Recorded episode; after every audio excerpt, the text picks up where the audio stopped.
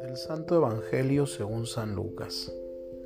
En aquel tiempo Jesús dijo a sus discípulos, Supongan que alguno de ustedes tiene un amigo que viene a medianoche a decirles, Préstame por favor tres panes, pues un amigo mío ha venido de viaje y no tengo nada que ofrecerle.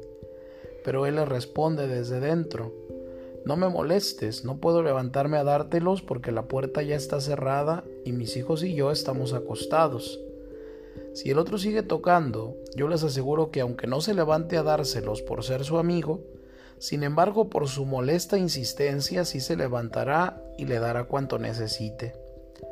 Así también les digo a ustedes, pidan y se les dará, busquen y encontrarán, toquen y se les abrirá, porque quien pide recibe, quien busca encuentra y al que toca se le abre.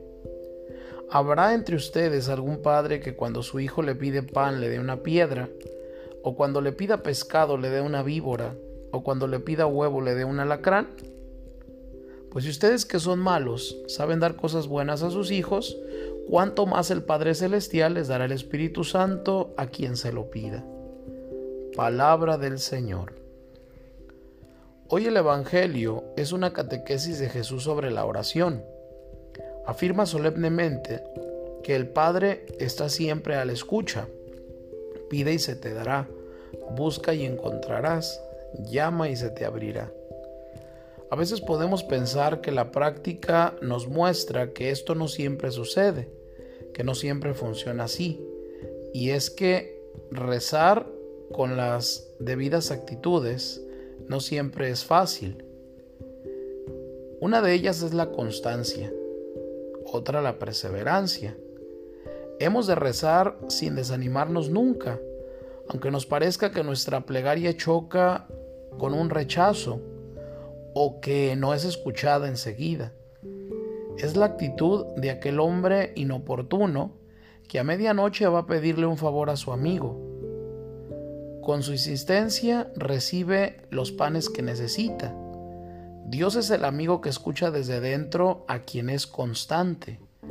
Hemos de confiar en que terminará por darnos lo que pedimos, porque además de ser amigo es Padre. La segunda actitud que Jesús nos enseña es la confianza y el amor de hijos. La paternidad de Dios supera inmensamente a la humana, que es limitada e imperfecta. Si ustedes siendo malos saben dar cosas buenas a sus hijos, ¿cuánto más dará el Padre Celestial? Y tercero, hemos de pedir sobre todo el Espíritu Santo, y no solo cosas materiales. Jesús nos anima a pedirlo, asegurándonos que lo recibiremos. Cuanto más el Padre del cielo dará el Espíritu Santo a los que se lo pidan. Esta petición siempre es escuchada.